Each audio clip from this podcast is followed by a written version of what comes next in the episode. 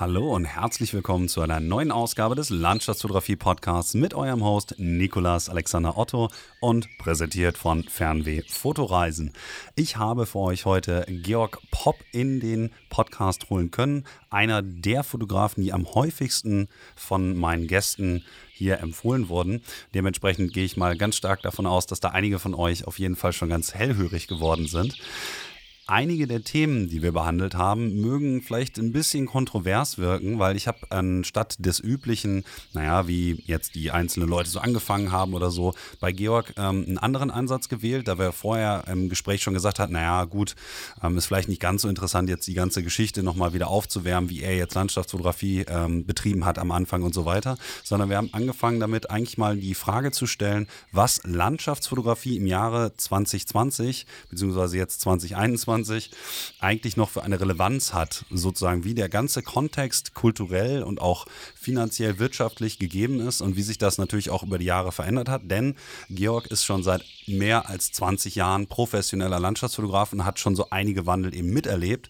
Und ich finde, er hat einen sehr, sehr eigenen Zugang zu diesen Themen, weshalb auch, wenn wir zum Beispiel den ersten Teil des Podcasts uns vielleicht ein bisschen an dem Thema Fotoreisen aufgehalten haben, immer wieder von da aus interessante Blicke und Kontextualisierung anderer Themenbereiche, die angrenzend sind, aufzubieten haben.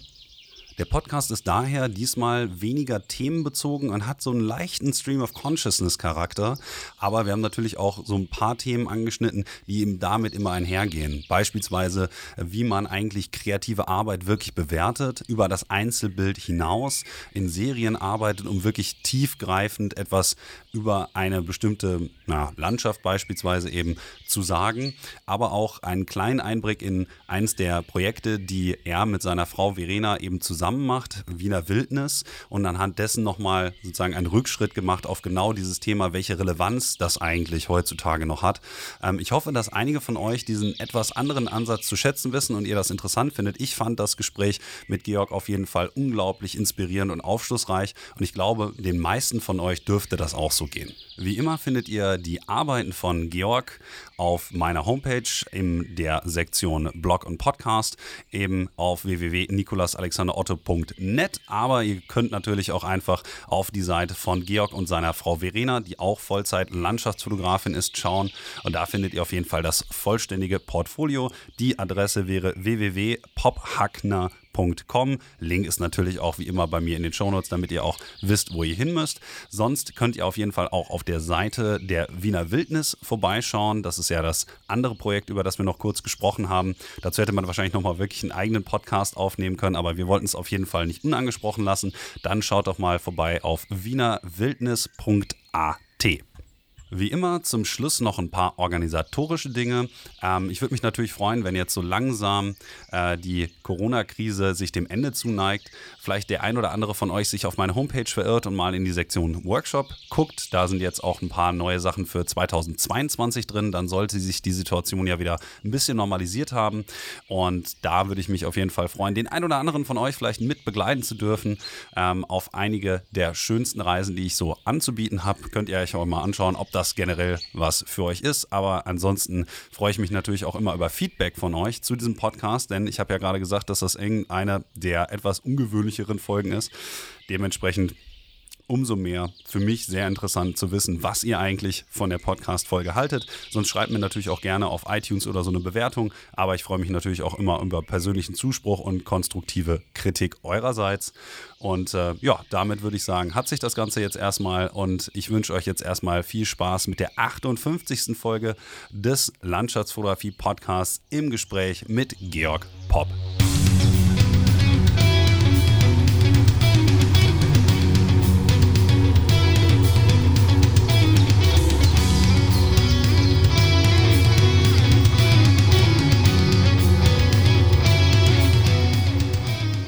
Und herzlich willkommen zu einer neuen Ausgabe des Landschaftsfotografie Podcasts und wie bereits im Intro von euch vernommen, heute Abend hier im Podcast für euch Georg Popp. Erstmal vielen herzlichen Dank, dass du dir die Zeit nimmst, ein wenig hier im Podcast über Landschaftsfotografie mit uns zu quatschen und herzlich willkommen.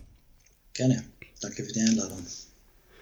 Ja, dein Name ist dir ja schon weit, äh, oder beziehungsweise eigentlich auch der Name deiner Frau ist euch mehr oder weniger weit vorausgeeilt. Einer der Gäste, die, glaube ich, am häufigsten hier von meinen bisher im Podcast vorhandenen Gästen äh, gewünschten Namen.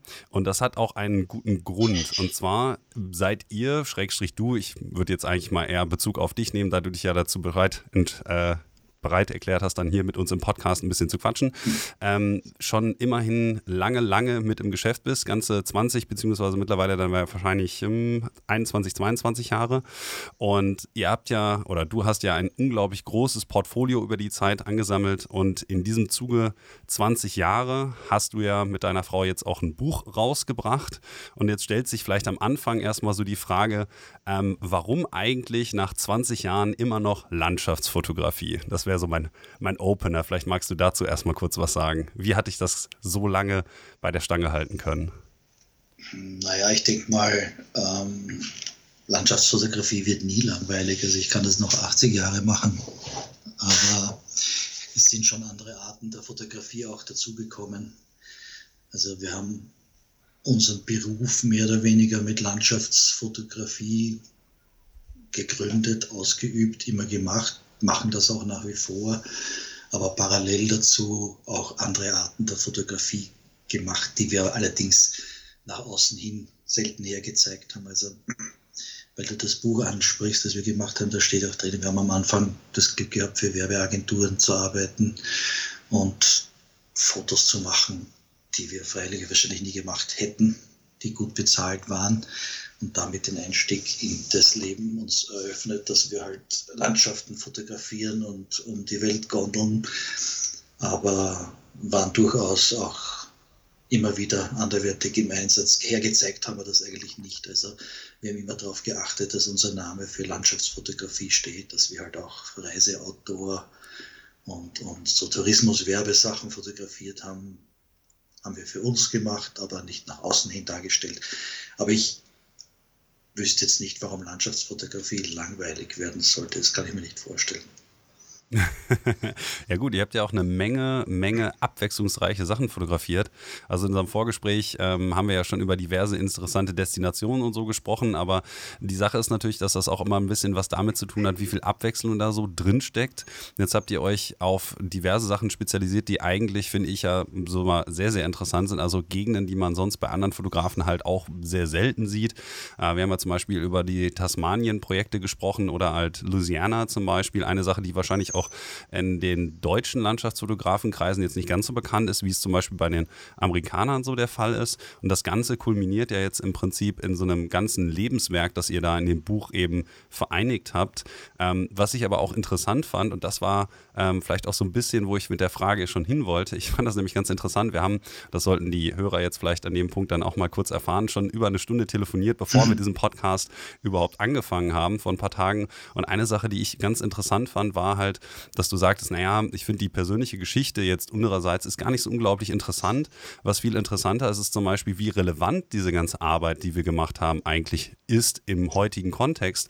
Und dann hast du ja ein bisschen erzählt darüber, wie sich das über die Zeit eben verändert hat und so ein bisschen auch die Frage gestellt, warum Landschaftsfotografie heute vielleicht eine andere Relevanz besitzt oder viele Bilder, die heute gemacht werden, eine andere Relevanz besitzen, als das vielleicht früher noch der Fall war und wie du oder wie ihr euch in diesem ganzen ja, in diesem Landschaftsfotografie-Universum in der Post-Social-Media-Art und Weise, äh, Post-Social-Media ähm, Welt eigentlich selber verorten würdet. Also wie relevant ist Landschaftsfotografie dann heutzutage eigentlich noch jetzt A, natürlich klar für euch, aber B auch in diesem ganzen größeren Kontext?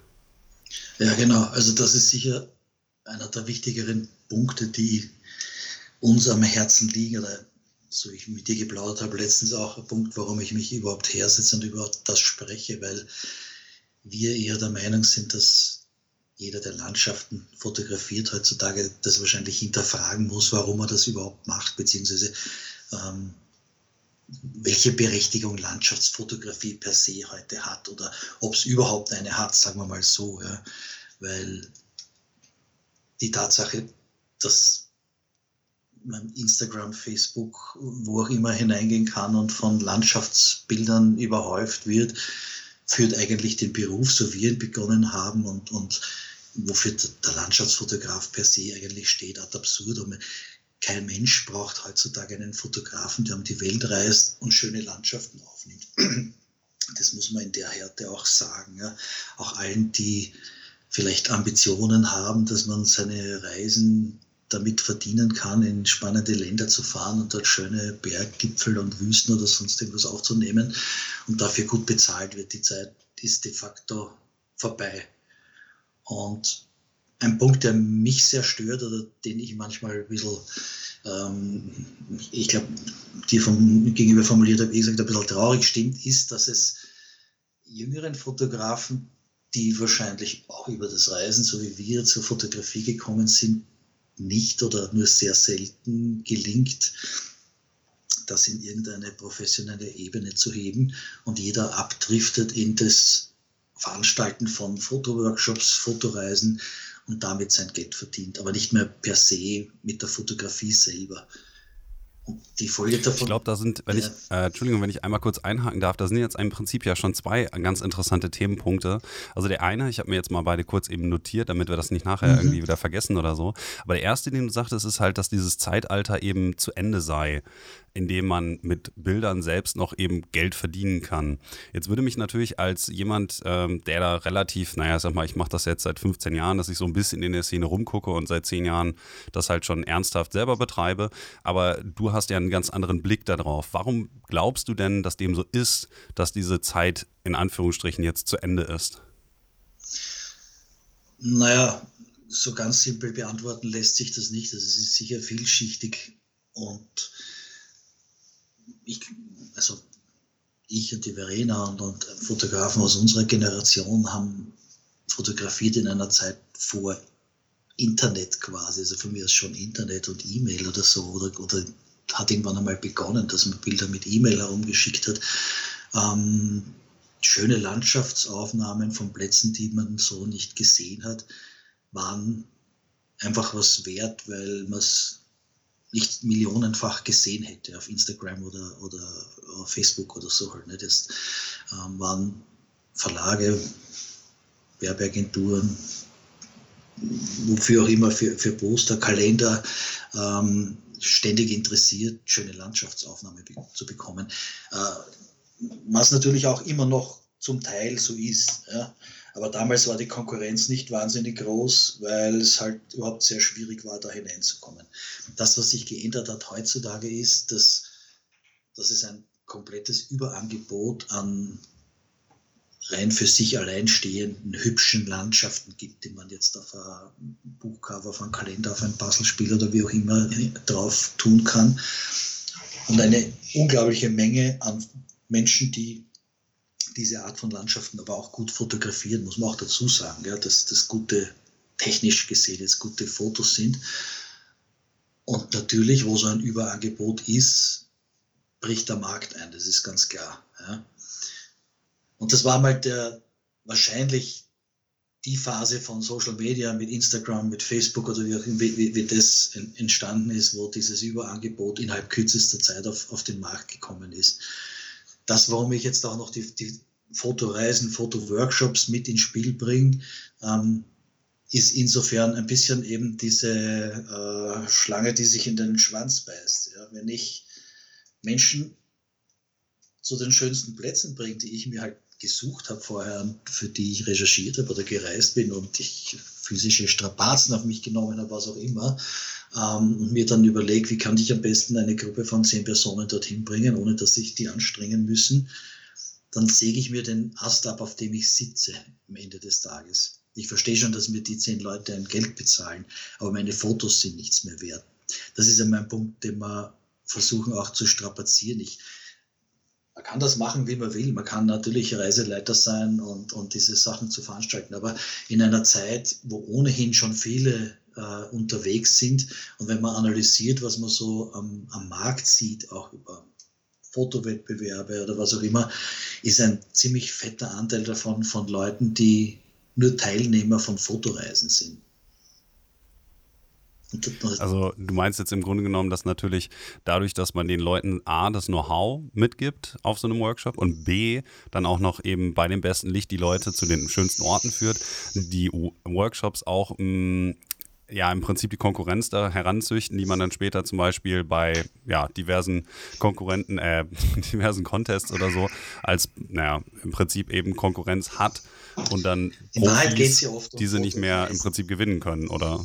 Es ist Fotoworkshops, wo die Menschen das Know-how erlernen, wie man technisch richtige Fotos macht oder wie man die sind in der Minderzahl ein großer Prozentsatz der angebotenen Workshops, sage ich jetzt mal unter Anführungsstrichen, laufen da hinaus, dass man in irgendeine coole Destination kommt, wo man halt dann fotografiert und mit ein äh, bisschen Luxus stellt sich dann noch der Workshop-Leiter hin und sagt, schau mal, dreh die Kamera ein bisschen nach links oder nach rechts oder versucht das oder in Wahrheit will man dort sein, wo, ich weiß nicht, ähm, die, die Nordlichter sind oder keine Ahnung, der, der Gletscher in Island und, und, was mir immer so einfällt. Also es geht bei den wenigsten Workshops de facto darum, dass man das Fotografieren lernt. Weil, wie gesagt, das, das könnte ich in jedem Park machen. Wenn, wenn äh, wir, muss man in der Regel eigentlich nicht machen, aber äh, sollten wir jemanden haben, der sagt, der will verstehen, wie man die Kamera funktioniert, dann gehen ich nehme den nächsten äh, Beselpark quasi, steht das Stativ auf und erkläre, wie das funktioniert. Da muss ich nicht nach Island reisen. Also da brauchen wir uns nichts vormachen. Diese, die, die meisten Fotoworkshops sind auch nichts anderes als Fotoreisen per se. Mhm. Und natürlich wird dort gesorgt, dass die Teilnehmer zu guten Fotos kommen, ja, weil sonst wäre die Mundpropaganda schlecht, das Feedback oder was auch immer. Ja.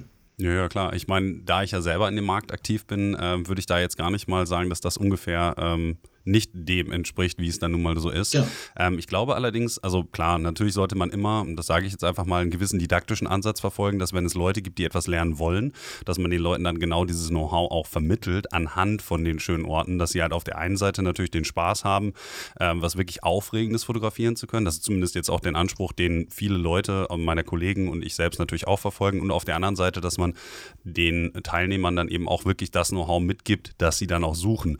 Dass man zweifelsohne Leute mit in den Workshops hat, die halt selber schon ein gewisses Know-how haben und auch technisch schon vielleicht ganz ausgereift sind. Das möchte ich gar nicht von der Hand weisen. Mhm. Dass es primär natürlich, wie du schon sagst, auch darum geht, die Leute halt ähm, im, ja, einfach zu schönen Orten mitzunehmen, wenn diese eben nicht die Zeit oder das Geld haben, irgendwie in ähm, Location Scouting und dergleichen zu investieren und dann eben diese ganze Vorleistung nicht selbst erbringen müssen. Ja.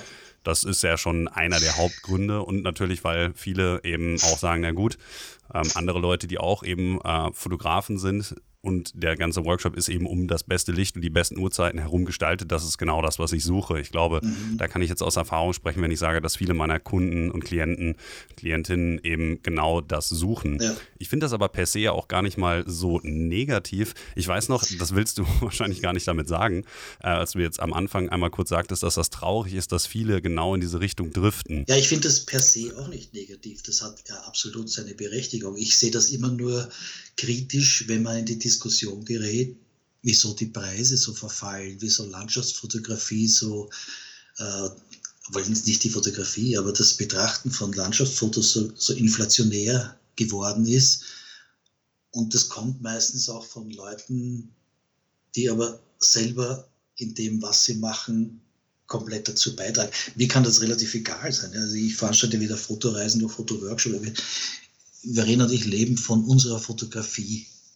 Und, und ein Teil von unserer äh, Selbstverständlichkeit als Fotografen war immer das, dass wir was finden, wo man zu guten Fotos kommt, ein Fotoprojekt, ein Fotothema finden, äh, eine Region, Nationalpark, was weiß ich, eine Baumart, das kann ja bis hinunter ins Kleinste gehen. Ähm, dorthin fahren, wieder hinfahren, warten, Fotos machen, recherchieren, weiter tun, das mitunter über lange Zeit ähm, mitverfolgen und letztendlich auch ein, wie sagt man, äh, ein bisschen ein Portfolio, ein Werk zu einem Thema äh, finden, das man nicht so leicht kopieren kann, also nicht auf die Schnelle zumindest. Ja.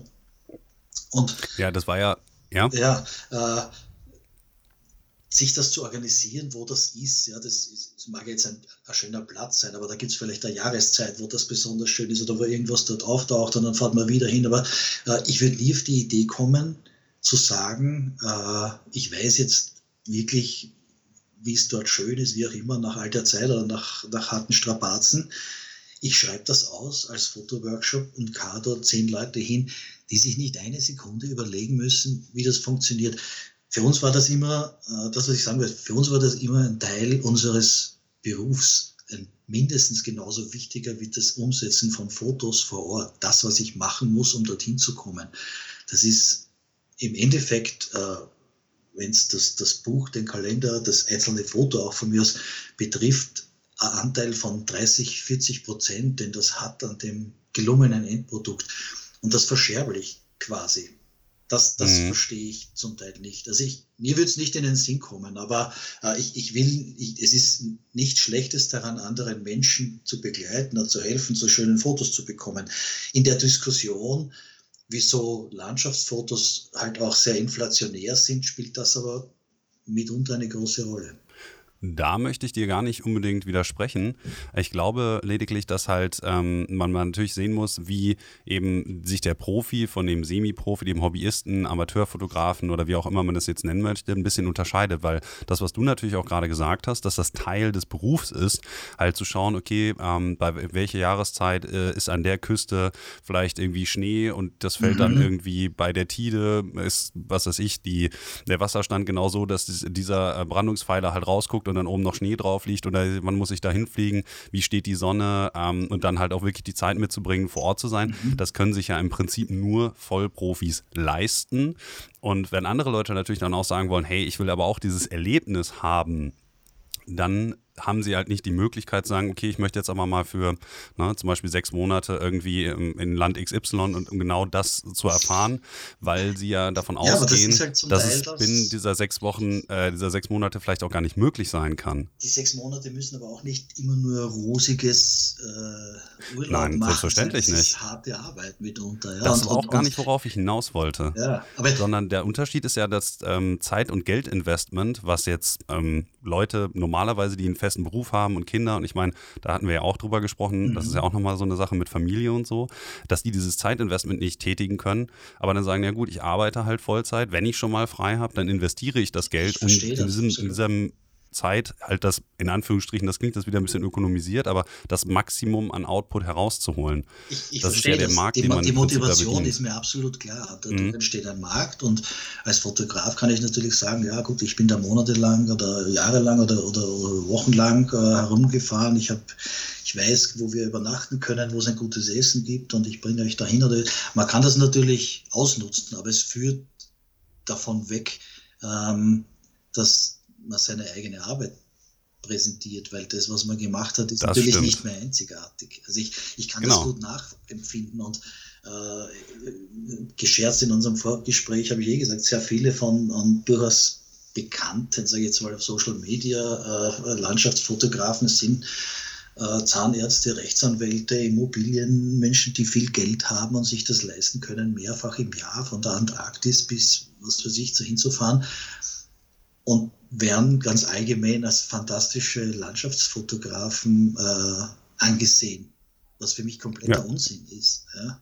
Also meinen Respekt zumindest, ja, das kann dem komplett wurscht sein, ist auch keine Frage, ja, äh, hat man so nicht, sondern ähm, ich schaue mir an, wenn es jetzt um ein Gebiet geht, wie, wie viel hat er gemacht, unterschiedliche Situationen. Ich, ich, ich will die Arbeit betrachten, die der gemacht hat, aber die einzelnen schönen Bilder ähm, sagt heutzutage nichts mehr aus, überhaupt nichts. Ja, da steht der Fotoworkshop-Leiter daneben und hat gesagt, stell dich da hin und schau mal da durch und auf einmal ist, ist, sieht er das und dann ist das so getimt, dass das Licht, also da ist keine Kunst mehr dahinter. Das muss man auch dazu sagen, weil wir vorher über die Fotoworkshops geredet haben.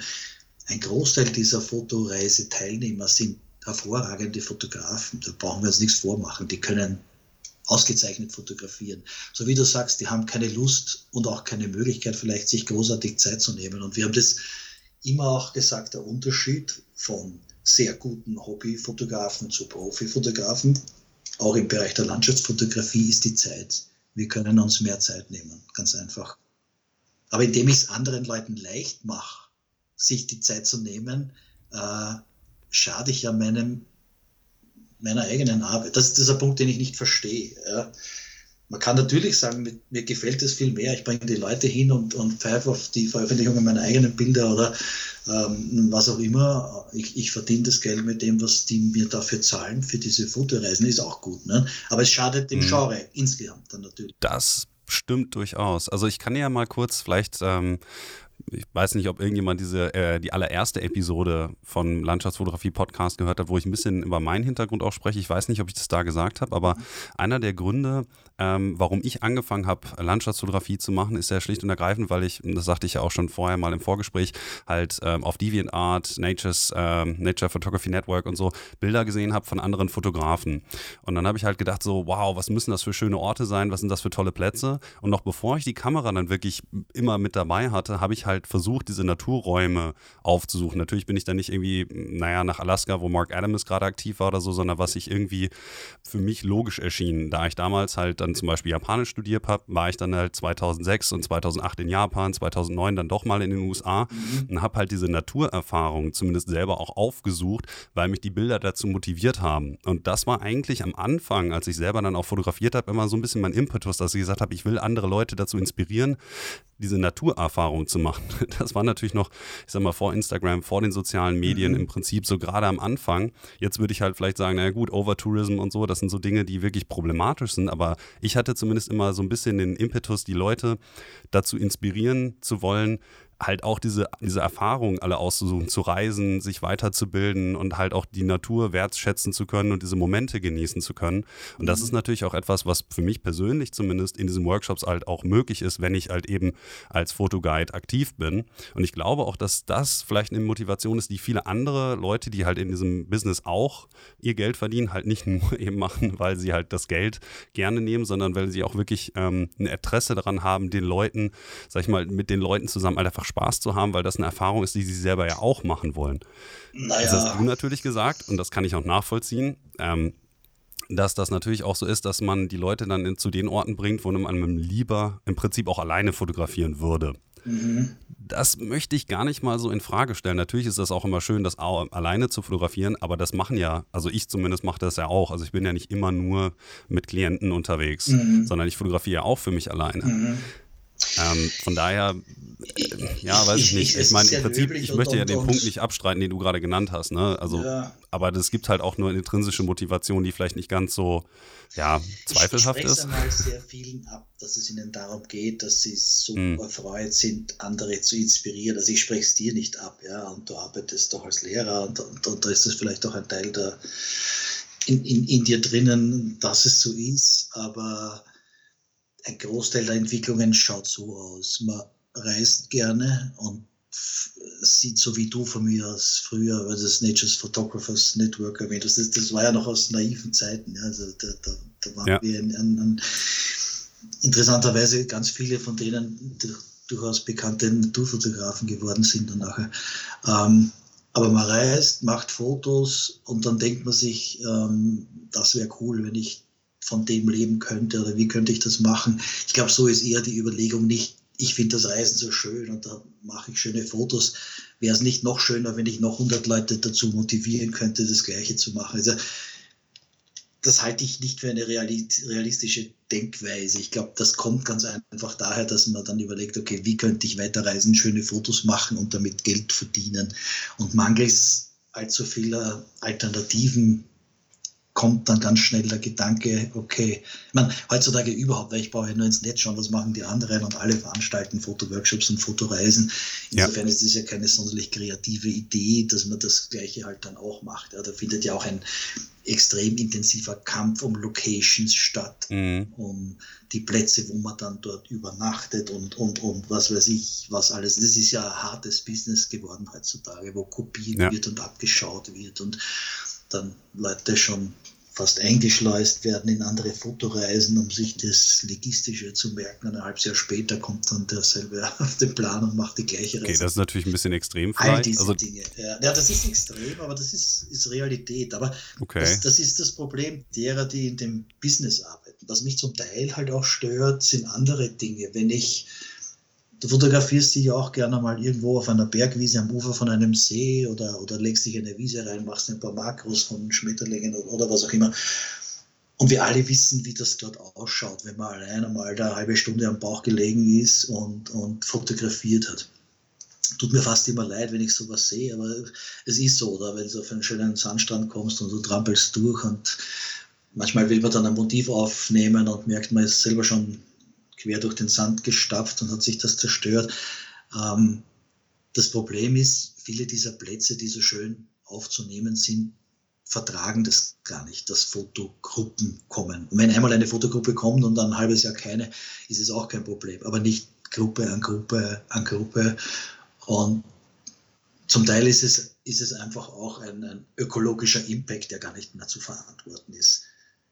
Und das machen dann Fotografen, die aber auch nach außen hin erklären, dass sie so für den Naturschutz sind. Und also da stoßt es mir schon ziemlich auf, muss ich sagen, zum Teil. Ja, weil, weil es nicht ehrlich ist. In Wahrheit geht es ums Geld. In, in der ganzen Branche geht es ums Geld und vielleicht geht es ein paar wenigen Ausnahmen, so wie du vielleicht eine bist, äh, darum, dass man halt was vermitteln will. Ja.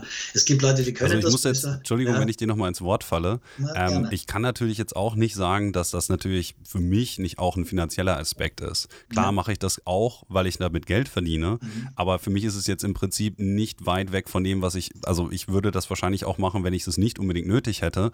Dann würde ich vielleicht mir die Destination ein bisschen anders aussuchen und eher so ein paar Sachen machen, die sich vielleicht nicht so gut vermarkten lassen, wo ich Leute mit hinnehmen würde, äh, zu Orten, die vielleicht einfach, wie gesagt, sich nicht so gut verkaufen und ich würde vielleicht eine Tour weniger machen oder so. Eine Gegenfrage, ähm, eine Gegenfrage. Ja. ja. Wenn du die Möglichkeit hättest und du könntest in ein Land, in ein Gebiet fahren oder dich ein Fotothema annehmen, das, ob das jetzt in Japan ist oder du hast mir schon ein paar Einblicke zu deinen Ideen erzählt und das durchziehen und dafür gut ja. bezahlt werden, wäre es dann ganz oben in deiner Agenda, möglichst Leute hinzubringen? Ich glaube, ich würde wahrscheinlich mit Leuten hinfahren, aber eine relativ kleine Gruppe nehmen. Ich würde wahrscheinlich vier Leute nehmen und nicht mehr, weil ich finde nach wie vor, das liegt auch vielleicht so ein bisschen an der Art und Weise, wie ich fotografiere, ähm, dass ich auch meistens mit anderen Fotografen zusammen unterwegs bin. Früher natürlich immer aus Kostengründen, aber mittlerweile ist das einfach so ein Modus operandi geworden. Ähm, da ich auch ein extrem sozialer Mensch bin, bin ich gar nicht so gern ganz alleine unterwegs. Finde das eigentlich immer schön, mit anderen Fotografen unterwegs zu sein, die auch vielleicht schon ein gewisses Niveau haben, aber auch denen man bestimmte Sachen erklären muss, weil ich finde, dass wenn man durch die Augen von anderen Leuten die Landschaft nochmal sieht, dass das für einen selbst natürlich auch inspirierend ist, aber die ganze Reise an sich, also auch das Fahren von zu Location hin und her und man trifft unglaublich viele interessante Leute. Also ich glaube schon, dass ich das machen würde. Ja, das klingt so ein Denk bisschen nach, nach einem Fotourlaub. Ja, also wenn, angenommen, ich bin der Chefredakteur vom National Geographic Magazine und ich schicke dich irgendwo hin und sage, okay, da musst du halt schon vier Monate dort arbeiten, fotografisch oder wie auch immer. Abgesehen davon bin mir nicht sicher, ob du wen findest, der da mitfahren würde oder so. Halt, ne? Aber, äh, oder, oder ich sage, ich, ich produziere einen riesigen Kalender und ich brauche zwölf Fotos von dir von, von Japan zu allen Jahreszeiten. Das ist mhm. ja auch nicht nur eine Reise. Ja? Und ich will das aber exklusiv haben. Ich will nicht, dass noch drei andere neben dir stehen und dort fotografieren. Ja, dann ist das also, wenn das natürlich ein Prerequisite ist, dann würde ich das einfach genauso machen. Ja. Das heißt aber nicht, dass ich nicht trotzdem zu einer anderen Zeit das so machen würde. Ich meine, das ist ja eben genau der Punkt. Das ist ja genauso, wie ich jetzt momentan auch arbeite. Ich bin ja auch nach Yakushima zum Beispiel dann zum Fotografieren gefahren, habe gesagt, hey, ich gehe dann vier Tage da im Gebirge wandern oder so. Das mache ich jetzt im Prinzip erstmal nur mit einem meiner Kollegen, rein zufällig auch jemand, der Japanisch sprach, Philipp Lutz. Und dann habe ich das halt für uns gemacht. Ich hätte aber auch kein naja, Problem damit ja zu sagen, ich nehme ein paar Leute mit. Hilft dir, ja, der unterstützt dir ja gegenseitig. Das ist ja kein bezahlter Klient, dem du dazu mhm. bringst, dass er möglichst schöne Fotos macht. Das ist ja die dann nee, das würde ich auch nur machen, wenn ich den Ort schon vorher kenne. Ja, das, also wie gesagt, das, ich, ich finde das eine, also sozusagen das eine ist ja wie gesagt eine Fotoreise. Das ist nur etwas, was ich auch sehr, sehr gerne mache. Das andere wäre im Projekt. Mhm. Das geht jetzt so ein bisschen in die Richtung. Ähm, ich weiß, dass wir da vorher auch mal drüber gesprochen hatten. Das macht sozusagen auch wieder so, so ein, schließt diesen, diesen Loop so ein bisschen. Mhm. Dass natürlich, ähm, wenn man immer Leute hin mitnimmt, man natürlich selber auch logischerweise, wenn man jetzt, sagen wir zumindest ein guter Tutor ist, ähm, nicht selber vernünftig arbeiten kann und sozusagen dann die eigenen Ergebnisse eben nicht so gut sind, weil man sich natürlich erstmal um seine Klienten kümmert, dass also viele Fotografen und bei mir auch, ähm, prinzipiell natürlich dann abgelenkt sind und nicht selbst ihre eigene kreative Arbeit tätigen, sondern eigentlich sich eher mehr oder weniger um ihre Klienten kümmern, was ja auch der Sinn dahinter ist. Mhm. Dass einen das so ein bisschen ausbremst, vielleicht kreativ und dass viele Leute sich dadurch sozusagen ihr ganzes kreatives Potenzial eben gar nicht nutzen, was sie sonst nutzen könnten, wenn sie nicht Teil dieses Spiels wären im Prinzip. Ne? Mhm. Ich könnte es auf keinen Fall. Also das ist wahrscheinlich etwas, warum ich nicht allzu viel Verständnis darüber aufbringt, wieso man das überhaupt gern hat, dass man möglichst Leute mitbringt. Also mit einer oder zwei anderen Personen überhaupt keine Frage. Ich fahre ja auch sehr viel mit der Verena auf Reisen. Das, da sehe ich auch kein Problem. Und mir dann Fotokollegen irgendwo hinzufahren, da sehe ich schon gar kein Problem. Ja, aber die bin ich nicht verantwortlich. Die, da sitzt man am Abend am Lagerfeuer und, und, und erzählt sich was oder so, aber da fotografiert mhm. jeder, wie er glaubt. Das hat mit dem für mich nichts zu tun. Also mit einer zehnköpfigen Fotoreise, wo die von mir erwarten, dass sie gute Fotos bekommen und, und mhm. ich ihnen ja, gut. Äh, den, den ähm, um nochmal zu dem Beispiel zurückzukehren, was du ja gerade gesagt hattest, ähm, ich, ich würde ja auch nicht sagen sozusagen, dass wenn man ähm, zehn Leute mitnimmt oder wenn man nur vier mitnimmt oder ganz allein, das sind ja alles unterschiedliche Dinge. Mhm. Das ist ja eben das, was ich meinte. Ich bin ja auch alleine unterwegs und fotografiere alleine, aber ich mache halt eben auch andere Dinge. Und ich finde da für mich zumindest ist die Balance eigentlich ganz gut. Allerdings würde mich in dem Zug auch mal interessieren, was denn Leute machen würden, wie du schon sagtest, wenn man jetzt ein Projekt kriegt und sagt, hey, ähm, was würdest du gerne machen sozusagen und du bekommst dann wirklich, ne, um bei dem Beispiel zu bleiben, was du gerade nanntest, das Geld, was du dafür bräuchtest, was die einzelnen Fotografen dann machen würden. Im Prinzip ist das ähnlich wie bei den Musikern. Ne? Wenn ich jetzt jemandem sage, hey, hier produziere mal ein Album, hast du 10.000 Euro, mach mal, aber das ist ja ein unrealistisches Szenario wäre aber rein hypothetisch interessant zu wissen, was die Leute dann für mhm. Sachen produzieren würden. Ja. Aber in dieser luxuriösen Position sind eben viele leider nicht, mhm. weil dieser klassische Markt, du hast es ja auch selber am Anfang gesagt, ist ja nicht mehr so groß. Ähm, und das sozusagen, das klingt jetzt ein bisschen böse, aber der, der ist einfach nicht groß genug, der Kuchen, dass alle davon ein Stück abbekommen und größere Aufträge und projektbezogene Aufträge eben machen können, auch wenn sie es gerne wollten. Ich meine, ich, ich würde das auch gerne mal machen, aber deswegen würde ich nicht keine Fotoreisen mehr machen. Ich, ich glaube, dass es heute gar keine Landschaftsfotografen gibt, die per se herumfahren. Also wir haben früher Reisen machen können und haben schöne Landschaften fotografiert. Da ein schöner Strand, dort ein schöner Baum, da ein Berg oder wie immer. Und im Verkauf der einzelnen Bilder haben wir uns ganz locker äh, innerhalb kürzester Zeit die Reisekosten refinanziert und, und ja. in den Jahren danach gutes Geld. Das geht gar nicht mehr, glaube ich. Also dass mhm. man jetzt, das, das, ist die klassische Stockfotografie eigentlich. Ne? Ähm, ich weiß nicht, ob du noch Fotografen findest, die über Bildagentur gutes Geld verdienen. Ich kenne keine. Aber. Äh, also ich, also ich habe letzten Monat 100 Euro gemacht. Ja, ich meine, das ist der nächste. Ich, ich, will ja auch, um das mit den Fotoreisen ja, irgendwo ein bisschen zu, zu, zu Ende zu bringen. Ich, ich finde grundsätzlich ja nichts Schlechtes daran. Es muss nur nicht jeder äh, auch wie auch immer, ein, ein, ein, jeder, der gern reist oder gern Fotos muss ja nicht immer meisterhafte Fotos machen. Dass man das will, sehe ich gut ein. Mich, mich stört das mehr in dem Kontext, dass gejammert drüber wird, dass so viele Fotos da sind und dass die Fotos verfallen und dass alles schlecht nachgemacht ist. Und ich höre das im selben Dunstkreis jener, die dauernd nur Fotoreisen veranstalten. Das finde ich absurd.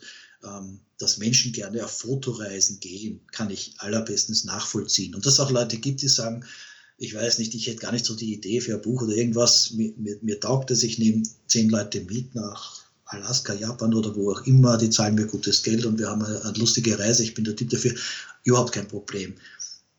Es stört mich ja nur, wenn, wenn, wenn, wenn das andere, die, die, die selber quasi auf dem Ast, den sie sitzen, sägen und, und dann ähm, hadern mit dem Schicksal, dass ja nicht allzu viel dafür bezahlt wird. Das, das, ähm, ich muss damit nicht mitmachen. Ähm, insofern sehe ich das ja auch ähm, für alle anderen so gültig. Ja. Ja. Man muss nicht immer alles, es zwingt einen niemand, Fotoreisen zu veranstalten. Ja.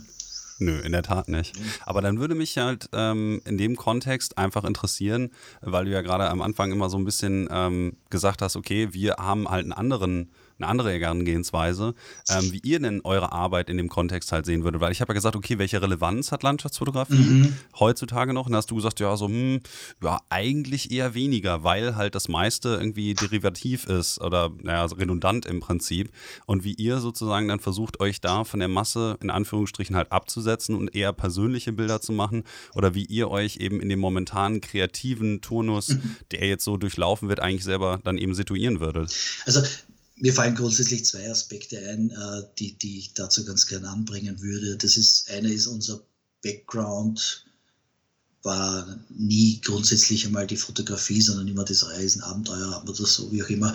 Ähm, die Überlegung, wie könnte man das weitermachen, ohne irgendwo im Büro zu landen, war halt dann die Fotografie. Aber aufgewachsen sind wir beide auch mit, äh, weiß ich nicht, äh, Abonnements von den Eltern mit National Geographic Heften am Tisch und haben die BBC-Dokus im Fernsehen geschaut. Damals war ja nicht gerade der Overkill an, an, an solchen Sachen. Und mich hat das immer fasziniert, irgendwo hin zu fahren, zu gehen, ähm, weil ich das nicht mal sage, dass das immer so weit weg sein muss und Bilder zu liefern, die anderen Menschen so ein bisschen ein, ein, Fenster zu öffnen in eine Welt, die sie nie sehen würden oder gar nicht, wo ich auch gar kein Bedürfnis habe, dass ich sie hinbringe, um nochmal auf das zurückzukommen, ja. Aber wo man sagt, schau, das gibt's auch, ja. Und mitunter dann noch einen weiteren Kontext vermitteln, das ist aus äh, Gründen XY vielleicht sogar ein bedrohter Lebensraum äh, oder, oder wie ein Wald, der wird abgeholzt oder, oder so irgendwas oder könnte unter Schutz gestellt. Also diesen tieferen Grund dahinter war eigentlich immer was, was uns an der Fotografie fasziniert hat. Jetzt nicht nur sagen, schaut, da war ich, schöner Berg, auch sehr heiß, auch sehr schön, ja, so dieses Klischee, sondern ein ja. bisschen ähm, eine Geschichte zu erzählen. Also eigentlich ein eher fotojournalistischer Background.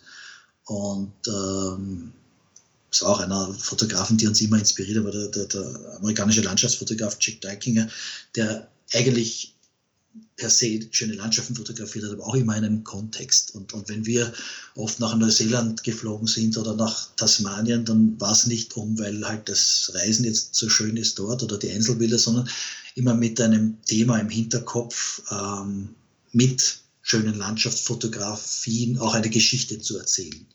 Und das ist das, was mir zum zweiten Teil bringt, wo ich absoluter Überzeugung bin, auch heute noch, wenn du mit deinen Fotos, ob es jetzt Landschaftsfotografie, Fotografie per se, äh, Naturfotografie, mit den Fotos einen Impact haben willst, erreichen willst, dann nur, wenn das projektorientierte Fotografie ist kein Mensch interessiert einzelne schöne Bilder. Also mich auch nicht, muss ich ehrlich sagen. Ich schaue mir natürlich, wenn es extrem spektakuläres Bild auf Facebook sehe oder so, schaue ich es mir an. Aber es hält mich auch nicht allzu sehr in meinem Bann. Vor allem dann nicht, wenn ich versuche, mehr darüber zu erfahren und da ist nichts. Das, das, das, das ist schrecklich. Ja. Wir sind äh, Fotos in einem Zusammenhang, ob es dann ein, ein Buch ist oder von mir aus auch nur ein, äh, Max, keine Ahnung, was man jetzt, als ein Blog ist mir vielleicht ein bisschen zu wenig oder so, aber ähm, ein, ein, ein, Fotoprojekt als solches, wo die einzelnen Bilder nicht solche Knaller sein müssen. Dass man sagt, boah, Wahnsinn, und da ist der Gletscher und drüber das Nordlicht und ein Wasserfall und unten stehen noch Rentiere und die Fische. Äh, völlig uninteressant, finde ich, sondern eine, eine Geschichte zu erzählen mit Fotos hat noch immer viel wert. Ja? Ob das umweltschutztechnische Belange sind oder einfach um einen Platz und ökologische Zusammenhänge einer, einer, eines Gebietes, eines Biotops zu zeigen, das ist spannend. Ja? Und das ist, also als Fotograf ist es spannend und als Betrachter finde ich es spannend, aber es ist mitunter nicht in Einklang zu bringen mit einer schönen Fotoreise, ja? wo, wo halt gute Stimmung sein muss und möglichst alles bequem ist. Ja, da würde ich dir auf jeden Fall recht geben. Also, dass das nicht immer ganz so einfach ist. Man kann ja halt nicht erwarten, dass man, wenn man zwei Wochen in Island ist, irgendwie ein Portfolio hat. Ähm, wobei in Island mag es vielleicht schon fast gehen. Aber nehmen wir mal irgendein anderes Land als Beispiel, Frankreich, ähm, dass man dann nach zwei Wochen irgendwie ein Portfolio hat, was substanziell irgendwas aussagt über das Bild selbst hinaus. Naja, ähm, das ist ja auch, äh, ja. Island verstehe ich ja schon einmal aus dem Aspekt nur kaum, weil es wahrscheinlich das von Fotografen überlaufende Land schlechthin ist. Also jemand, mhm. der mir jetzt sagt, äh, er will versuchen, in der Landschaftsfotografie weiterzukommen, ich plane mal eine Reise nach Island, äh, da schüttle ich nur den Kopf. Ja. Ich meine, das ist der beste Weg, genau nirgendwo hinzukommen. Ich weiß nicht, es gibt über kein Land so viele Bildbände wie über Island in den letzten Jahren herausgekommen sind. Und die sind alle fantastisch, ja, die vom Hans Strand ja. und Theo Bosbaum und ich weiß nicht von wem alles Das sind. von Hans Strand habe ich übrigens gestern bekommen. Ich habe mir das jetzt auch endlich okay. mal gegönnt. Aber der, der, hat auch schon drei oder so veröffentlicht. Ja. ja. Und ich kann mich erinnern, mit, mit dem Hans Strand mal geplaudert haben, das ist vor ewigen Zeiten her, 10 oder 15 Jahren, da hatte er schon ein fertiges Buch der, über Island in der Pipeline und dann ist der Buchverlag pleite gegangen. Ja. Äh, das heißt, wenn ich da jetzt hingehe und sage, okay, ich, ich, ich reise Monate durch Island oder bin ich auf verlorenem Posten. Also das, da muss ich schon was, ich verstehe nicht den Ansatz, ich, ich weiß, dass man gern schöne Länder bereisen will. Ja, das, das, das ist nicht blöd. Aber in der Naturfotografie war es auch immer so eine Regel, dass es gibt halt endlos viele Geschichten über Löwen, die oder Gebart oder ich weiß nicht was. Aber gibt es gute gut fotografierte Stories über die Stubenfliege gibt es nicht. Und wenn es darum nee, geht, Tatsache. dass man mit seiner Arbeit als Fotograf Erfolg haben will, sind das aber die besseren Geschichten. Nur sind sie halt nicht in der Arbeit per se so schön, dass man sich im Jeep setzt und Löwen fotografiert. Also ich, ich sehe das sehr, sehr zweischneidig. Ja, das, was allgemein erkannt wird oder gesehen wird, was Fotografen so machen, ja, oder auch dann in Wettbewerben ausgezeichnet wird. Ich, ich, man kriegt es ja dauernd zugeschickt, wer die neuesten Sieger in den Wettbewerben sind. Ich habe seit Jahren keine wirklich spannenden Fotos gesehen dabei und keine Fotografen entdeckt, die ich nicht eh schon kannte, wo ich wusste, dass die gute Sachen machen. Ich sage, okay, das, der hat einmal irgendwie eine gute Idee gehabt oder, oder, oder ein gutes Projekt gehabt. Das ist immer das Gleiche. Ja. Und sehr oft sind es, weiß ich auch, oder wenn man es dann nachher liest, Leute, die sagen, okay, das, ich war auf der Fotoreise und dann sind wir an dem Tag sieben dort gewesen und da war das Licht perfekt und, und das ist halt dann der Sieger vom Fotowettbewerb. Also insofern haben auch diese Fotowettbewerbe null Aussage. Also da würde ich dir auf jeden Fall auch beistimmen, äh, beipflichten oder zustimmen. Ähm, das hat ja ein bisschen was damit zu tun, glaube ich, auch, dass die meisten äh, Fotowettbewerbe, also ich meine, ich will das Thema jetzt eigentlich gar nicht so sehr vertiefen, weil ich das auch ich schon gelegentlich mal ja. angesprochen hatte, aber ähm, in Bezug auf die kreative Arbeit in Serien. Äh, meistens werden ja also, oder häufig werden Einzelbilder prämiert. In einigen Contests gibt es dann auch noch Serien, aber häufig ist es ja wirklich das schönste Bild. Das ist natürlich auch einfach ein Konzept, was damit zu tun hat, okay, jeder hat irgendwie ein schönes Bild und deswegen hat man mehr Leute die man als potenzielle Kunden da eben erwerben kann, weil man muss ja meistens auch Geld dann eben zahlen, um da mitmachen zu können.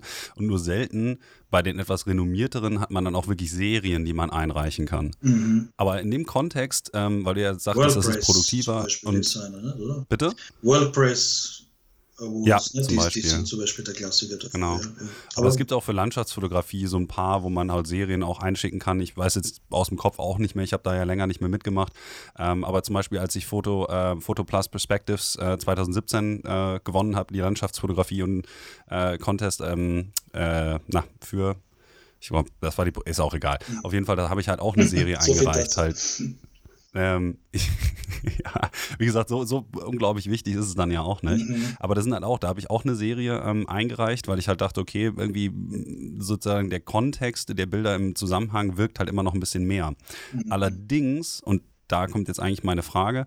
Äh, wenn du sagst, okay, äh, ich will da irgendwie ein bisschen mehr drüber erfahren, das sagtest du ja gerade, über diese Bilder und dann ist da nichts. Was wäre denn der Mehrwert ähm, rein konkret bei einem, vielleicht an einem Beispiel ähm, von der Serie, die eben du gemacht hast, der Mehrwert, der daraus für den Betrachter eben entstehen soll? Wenn du jetzt sagst, okay, ich habe jetzt hier ein Projekt in an der Barentsee zum Beispiel, hm, habt ihr ja zum Beispiel diese, mhm. ähm, diesen Küstenabschnitt fotografiert mit mhm. den wunderschönen ähm, bunten Steinen. Mhm. Was ist der Mehrwert für dich, bei dem du dachtest, okay, deswegen mache ich dieses Projekt, das möchte ich den Leuten halt mitgeben? Ähm, gut, auf das, auf das Bild zu sprechen. Wir haben über viele Jahre ein Projekt verfolgt, da ging es um die Nationalparks in Europa. Mhm. Nationalparks und, und, und Naturschutzgebiete. Das war ein Fotoprojekt, das wir über jahrelang immer wieder und wir sind in Länder gefahren und die Nationalparks ausgesucht.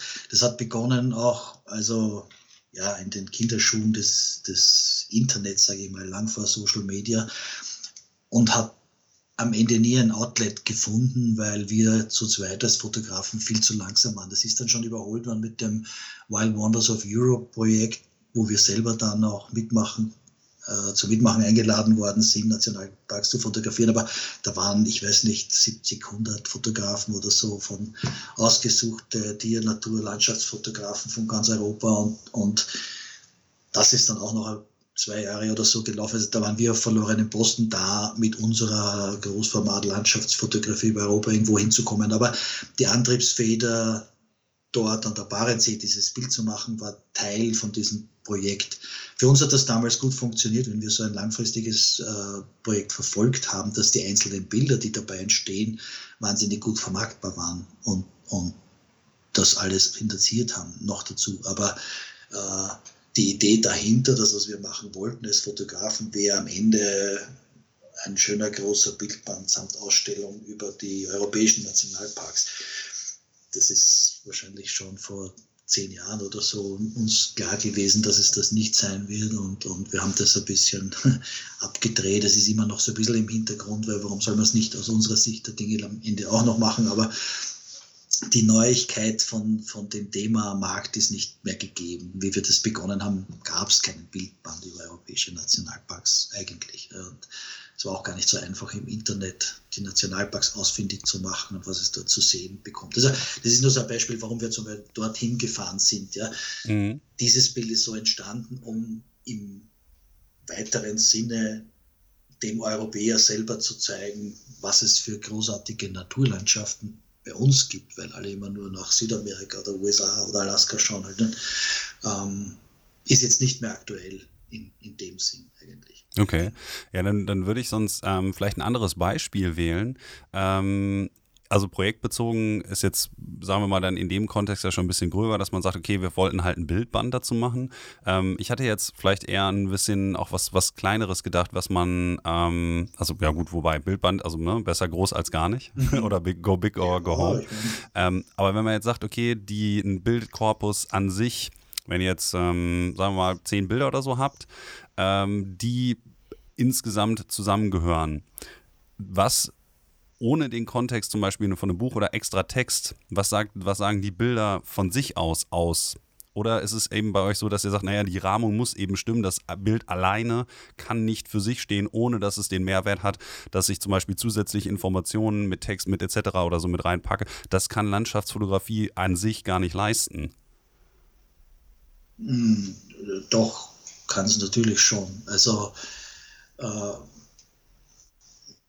wie gesagt, gerade auch unserem Background als Großformat Landschaftsfotografen, also das ist immer also eine technische Sache, Großformatfotografie, aber äh, war früher natürlich mehr als heute immer in der Lage, wesentlich mehr Details in einem Bild zu zeigen, aufgrund der hohen Auflösung und dass man vom Vordergrund bis Hintergrund scharf stellen kann, dass man, wenn man sehr bewusst an eine Landschaftsfotografie herangeht, in einem Bild eine Geschichte erzählen kann. Und das war eigentlich immer auch so die, die, die Challenge von uns, die wir uns gegeben haben, dass man das versucht, wenn man jetzt in einem Nationalpark ist, was weiß ich, ob das jetzt bei uns in Wien die Donauauen sind, dass ich ein Bild mache, das dem Betrachter nicht nur halt ein, ein optisches oder künstlerisches äh, äh, Werk zeigt, sondern ein bisschen was auch erzählt, wie, wie das dort funktioniert. Aber ein Bild kann nicht die gesamten äh, Naturraum Donauauen erzählen. Das kann nee. von mir aus eine Ausstellung, oder wie du sagst, von mir aus zehn Bilder. Ja, und ich kann, kann sehen. Früher haben wir immer gesagt, ähm, also das kleinstmögliche Fotoprojekt ist ein Wandkalender. Der besteht aus zwölf Bildern, wenn man Cover extra sind 13 Bilder. Ja. Und Leute, die uns gefragt haben, okay, was äh, ein Fotoprojekt, was könnte ich machen oder so, dann sag, mach von einem Thema äh, einen, einen Wandkalender, fotografiere so, dass das 13, also sage ich mal 12 eigentlich, Bilder sind, die zu einem Thema was erzählen. Das Thema kann ein ganzes Land sein oder das Thema kann auch sein, die Wiese hinterm Haus oder der Eichenbaum im Garten. Äh, aus allen diesen Themen kann man fantastische Fotos machen, aber die Krux ist, dass jedes einzelne Bild so gut sein muss, dass es irgendjemand einen Monat lang an der Wand anschaut, ohne dass es ihm auf die Nerven geht. Das ist nicht, nicht sehr leicht zu erreichen. Das ist immer so ein Beispiel eigentlich. Da geht es nur um zwölf Bilder, ja, aber die höchstwahrscheinlich auch fast zwölf Monate in Anspruch nehmen, dass man sie macht. Und das ist so ein, für mich immer so ein gutes Beispiel gewesen, was es bedarf, an einem Fotoprojekt zu arbeiten, einem größeren oder einem längeren. Das ist halt nicht nur fünfmal irgendwo hinfahren und eine Runde drehen mit der Kamera. Hm. Das ist, glaube ich, auch einer der Gründe. Also ich würde erstmal vollkommen beipflichten, dass das natürlich eine sehr viel interessantere Herangehensweise an ein Thema ist, sobald man sich bei bestimmten Sachen vielleicht auch einfach selbst gefunden hat. Das ist immer so meiner Meinung nach so ein bisschen Stage mäßig, dass halt verschiedene Entwicklungsstadien durchlaufen werden als Fotograf und dass sozusagen die konzeptionelle Arbeit an einem Projekt irgendwie erst, naja, sag ich mal, ein bisschen Reife braucht, bis man sich technisch komplett gefunden hat, bis man vielleicht auch so leichten Stil gefunden hat und sich dann an solchen Sachen abarbeiten kann. Aber im Endeffekt ist es ja so, dass wenn man mh, mm, nicht die Möglichkeit immer, also klar, natürlich den Baum hinterm Haus oder so, kann jeder wahrscheinlich bedienen. Frage ist, ob man wirklich, also das wäre ein Projekt, da würde ich mich wahrscheinlich mir die Zähne dran ausbeißen, mhm. ähm, weil ich das jetzt einfach für mich grafisch und visuell eigentlich nicht so interessant finde, weil ich auch in erster Linie jemand bin, der gerne reist und daher ja auch meine Fotografie ähm, eigentlich sich entwickelt hat, mhm. so als Vehikel dafür, um zu reisen. Und deswegen wäre das wahrscheinlich für mich kein Projekt. Aber das, wenn ich jetzt sagen würde, gut, ich mache jetzt einen Kalender zu, bleiben wir mal bei Japan, mhm. äh, das dann auch wirklich beinhalten würde, unglaublich viel Geld und Zeit da eben zu investieren, die ich nie wieder rauskriegen würde, weil ich nicht glaube, dass man in Deutschland zumindest einen Kalender vermarkten könnte, der das kann. Ja, ich, ich glaube, deswegen lassen sich viele Leute davon abschrecken. Ich habe es gar nicht aus kommerziellen äh, nee, nee, klar, aber ich gesehen, für, sondern nur für dich selber, um herauszufinden, ja. was es bedarf, ein Fotoprojekt zu kreieren, zu mhm. konzeptionieren mhm. und abzuschließen. Ob, ja. ob das dann äh, kommerzieller Erfolg ist, wissen wir bei unseren Projekten ja auch nie im Vorhinein. Ja? Also wir haben das, wie ich schon einmal eingangs gesagt es gibt halt am Anfang auch für, für Werbeagenturen zu fotografieren. Da, da äh, steht der Art Director und zeichnet irgendeine Zeichnung und du musst es umsetzen und wenn es gelungen ist, wird es bezahlt dafür. Ja?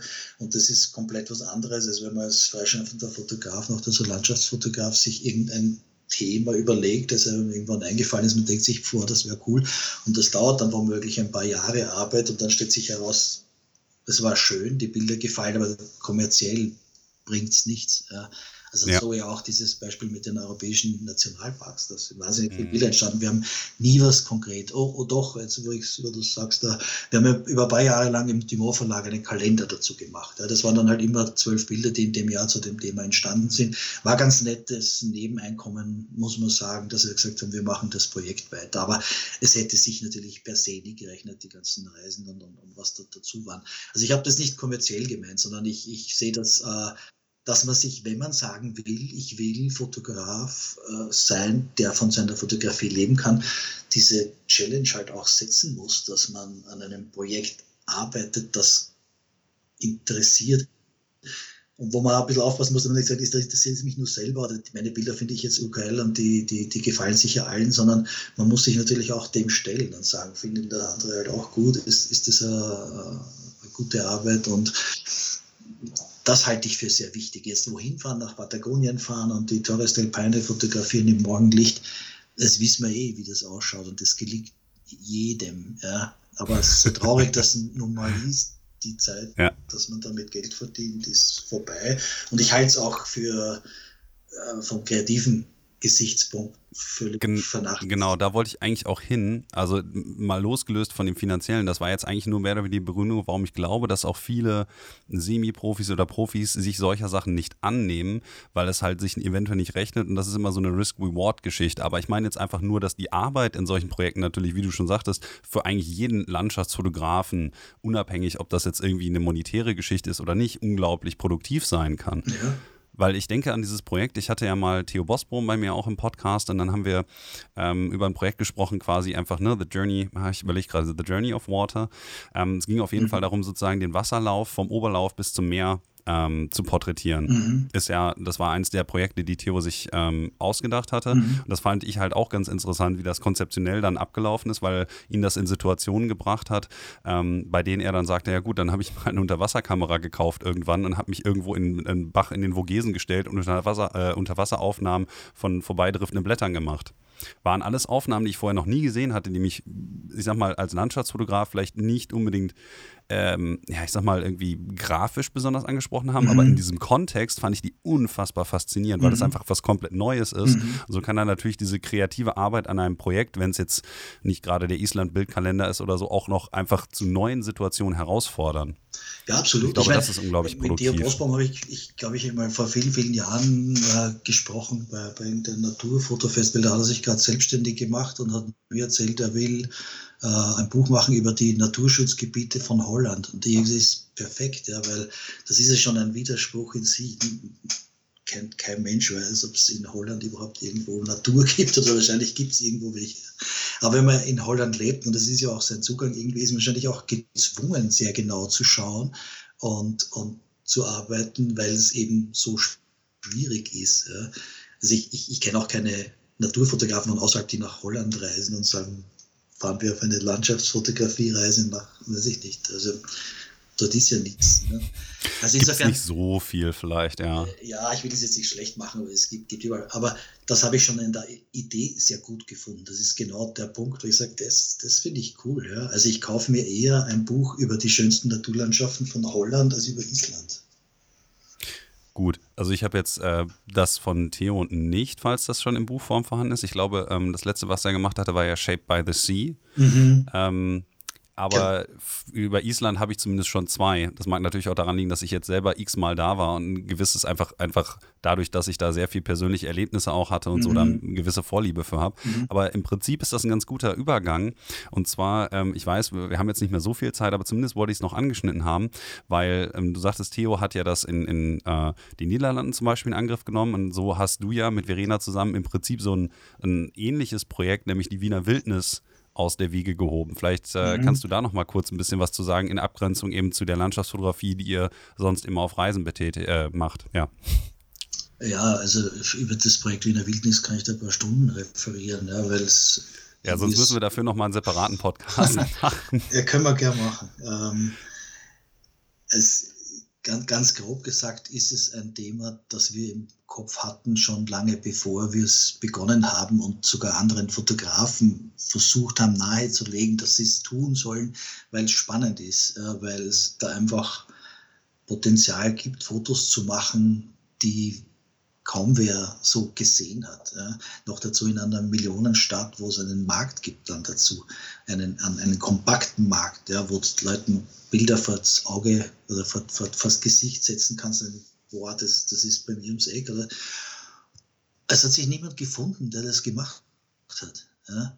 Und irgendwann, wir haben ja zwei Kinder, die waren so im Alter von, weiß ich nicht, so rund zehn Jahren. Also es ist jetzt fast zehn Jahre her, dass wir das gemacht haben, 2012, äh, neun Jahre, ähm, ist auch das gemeinschaftliche Reisen schwierig gewesen. Beide waren in der Schule, das heißt auch außerhalb der Ferien, also was wir vorher gemacht haben, Australien, Neuseeland reisen mit der gesamten Familie, irgendwas, war nicht mehr so. Haben wir uns gesagt, okay, das ist äh, einmal ein Naturfotografie-Projekt, selbst für uns Großstädter vor der Nase. Ja, das, was sonst nur die sagen können, die wohnen irgendwo in, in den Alpen oder, oder, oder sonst wohin ja, und, und sofort dort äh, raus können. Wir mussten immer stundenlang anreisen mit Wohnmobil oder sonst irgendwas. Ja. Aber da hatten wir einmal ein Naturfotografie-Thema vor der Nase, das völlig unbeackerter, äh, unbeackertes Terrain war, wo man mit weißer Landkarte begonnen haben und sagen, ja, was können wir machen? Füchse irgendwo in, in der Stadt oder Dachs oder, oder wie auch immer, wussten überhaupt nicht, was wohin. Wir haben einfach so Bilder vor Augen gehabt und, und haben das mit einem ziemlich strikten Konzept, auch kommerziell ausgelegten Konzept, einfach begonnen und gemacht. Und es hat lang gedauert. Aber wie gesagt, das ist jetzt neun Jahre her und, und allein von der, vom Projekt Wiener Wildnis können die Verena und ich gut leben, wir müssen gar nichts anderes machen. Und das ist für mich so ein Beispiel, wo es wo ich sage, es, es geht halt oft um, um Ideen und Umsetzung und nicht, dass der Markt so katastrophal schlecht ist und niemand will mehr was zahlen oder keiner will Naturfotos haben, sondern niemand interessieren dieselben alten Bilder. So schaut es aus. Aber wenn man gute Ideen hat und spannende neue Sachen macht und dranbleibt und sehr konsequent ein Projekt durchzieht, dann schaut das mitunter ganz anders aus. Hm. Das ist eigentlich ein ganz, ganz positives Schlusswort. Mhm. Ja, ich sehe es eh weiß, positiv. Ich versuche das auch immer positiv darzustellen. Ja. ja.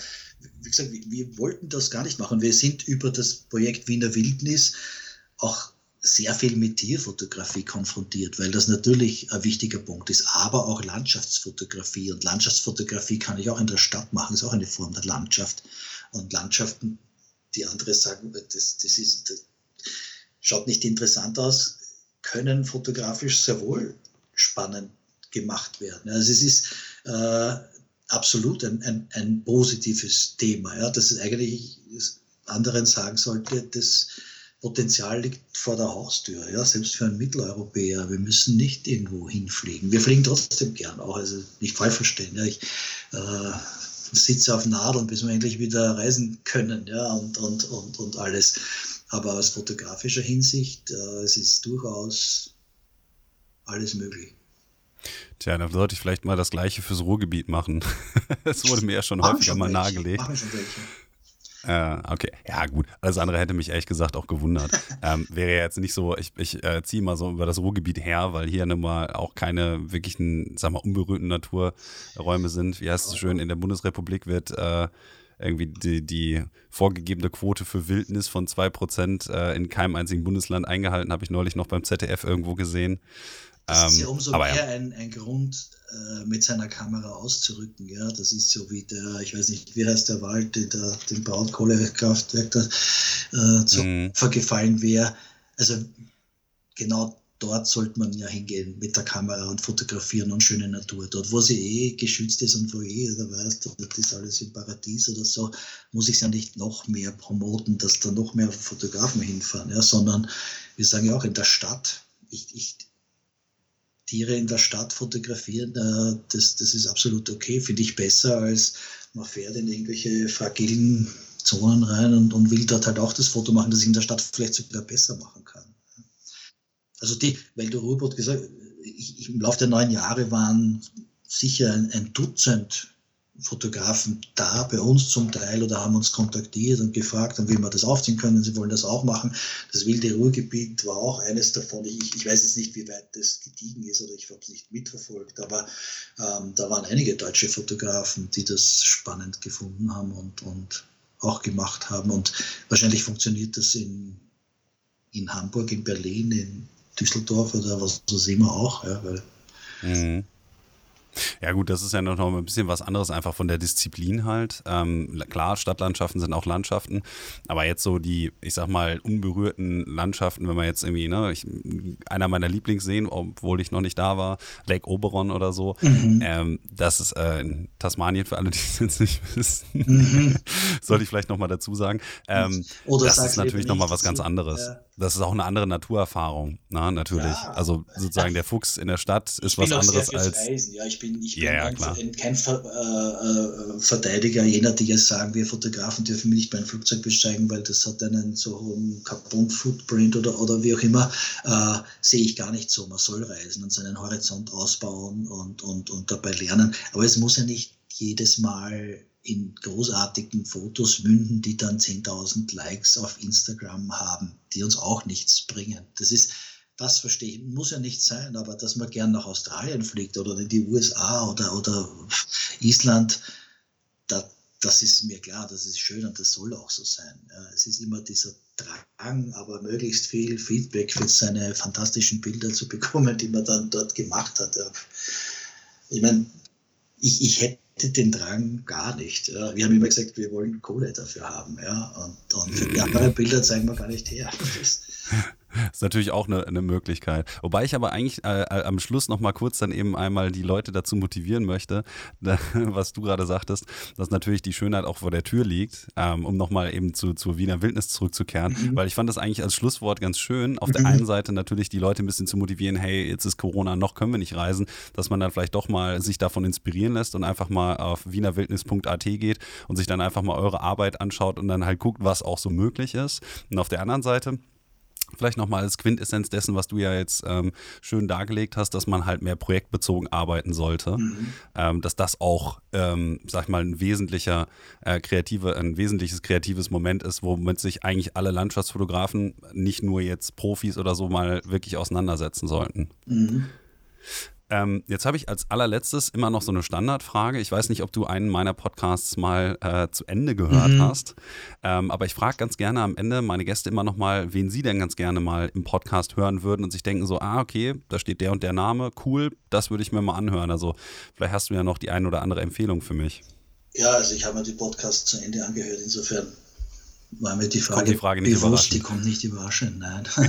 okay. Äh, jetzt von, von meinen Inspirationsquellen oder, meiner und Verenas Inspirationsquellen in Sachen Landschaftsfotografie war das immer stark Großformat natürlich und, und, und sehr viel auch von amerikanischen Fotografen inspiriert, ja, also wie den Jack Dykinger, den ich schon genannt habe, oder David Münch und, und, und Carl Clifton und so, die wirst du nicht in den Podcast bekommen. Ich weiß auch gar nicht, ob, oh ja, Englisch ist gab es bei dir auch schon, glaube ich. Ja, aber es ist völlig illusorisch, ja. Insofern, ähm, ich, ich weiß nicht, ich, ich habe ein bisschen so durch, wahrscheinlich sind die Namen schon gefallen oder so, aber einen Fotografen, den ich sehr schätze, ähm, der schon lang dabei ist, wo mir die Arbeit gut gefällt und zum Teil sehr anders ist als wir uns, ist der Peter Mattis aus Vorarlberg, der sehr viel Bergfotografie macht, ähm, schwarz-weiß, die mir wahnsinnig gut gefällt. Also das ist schon inspirierend, das anzuschauen.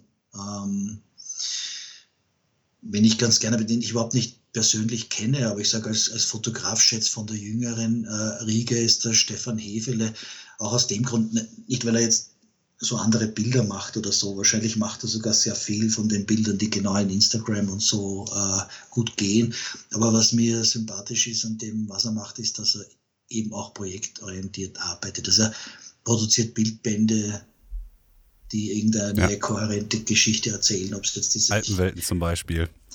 Ja. Steht auch bei mir im Regal. Ja, ja genau. Ja, ja. Na, ja. ist ja schon was. Ja, ich, ich sage mal, ich, ich weiß gar nicht, ob, ob die einzelnen Bilder, wie auch immer, aber das Buch selber ist gut, ja. Das ist eine gute Arbeit. Und, und dann hat er irgendeins über so verlassene Hotels und Bauten oder so irgendwas. Finde ich auch ein cooles Projekt. Ja. Mir, mir gefällt das, wenn Fotografen so Themen finden, die eh da sind, und das halt dann aber auch durchziehen. Nicht? Und das ist sicher keine leichte Arbeit gewesen, also zieht sich auch über viele Länder. Also den, den finde ich nett. Ich könnte mir vorstellen, dass der Stefan Hefele Dinge erzählen kann, die vielleicht auch ähnlich von dem, wie ich halt versucht habe, zumindest ein bisschen über das hinausgehen, wie man halt äh, nicht nur schön, schöne Bildchen macht, sondern halt auch anders arbeitet. Und der ist, glaube ich, deutlich jünger als ich und vielleicht auch noch unbefangener. ja, also ich habe ihn mal gefragt, ich weiß gar nicht mehr, ähm, ich weiß gar nicht, ich glaube, der, weil der noch äh, relativ stark äh, mit der Arbeit beschäftigt war oder so, hat er damals ähm, abgesagt. Ich kann mal schauen, ob ich ihn nochmal ja. trigger und ihn nochmal frage, ob er nicht doch Interesse hat. Also Frage, ähm, mich hast du erwischt, äh, schon aufgrund der Corona-Zeiten und ich konnte ja nicht davonreisen in dem Sinne. fehlt ja auch die Ausrede, er kann ja nicht sagen, er ist jetzt dauernd auf Reisen, das wird ihm wahrscheinlich nicht. Naja, man kann ja auch einfach Nein sagen, wenn man keine Lust hat, ist ja nein, auch kein nein, Problem. Nein, das ist immer nur Spaß. Ähm, versuch's. Ja. Ich, ansonsten, hm, wie tun. gesagt, die Amerikaner, glaube ich, das, das ist eine ja, die, die wirst du da nicht. Müsste man mal schauen. Also ich mache ja auch relativ wenig originalsprachliche ähm, bzw. englischsprachige Podcasts, immer mal so alle fünf, sechs Folgen. Mhm. Ähm, da habe ich auch noch eine Liste mit ein paar Leuten, aber ich setze sie einfach mal drauf. Ich meine, mehr als mehr auf meine E-Mail nicht antworten, können sie auch nicht tun. Genau. Oder Nein schreiben und dann ist es halt so. Richtig. Aber die werde ich mir auf jeden Fall auch mit, mal mit auf die Liste setzen. Also von daher, wer nicht wagt, der nicht gewinnt. Mhm. So ist es. Dann würde ich mich jetzt am Ende ganz gerne nochmal bei dir persönlich bedanken, dass du dir die Zeit genommen hast, ähm, hier im Podcast ein bisschen äh, aus dem Nähkästchen zu plaudern und wir ein bisschen tiefer greifendes Gespräch haben konnten über den Sinn und Unsinn von Landschaftsfotografie in der heutigen Zeit. Das hat mir auf jeden Fall sehr viel Spaß gemacht. Ich hoffe dir auch und äh, ja, vielen herzlichen Dank dir. Ja, gerne. Hat mir auch Spaß gemacht. Auch, auch wenn man nach einer Stunde der Meinung ist, man hat am Ende eh nur an diesen Themen gekratzt und bräuchte noch zehn Stunden. Ja. Aber ich hoffe, es war zumindest äh, irgendwie nachvollziehbar in der Argumentation. Also insofern war es schon gut. Ja, dann würde ich dir an der Stelle noch einen wunderschönen guten Abend wünschen und natürlich auch allen meinen Zuhörern. Wir quatschen ja auf jeden Fall nochmal, ne?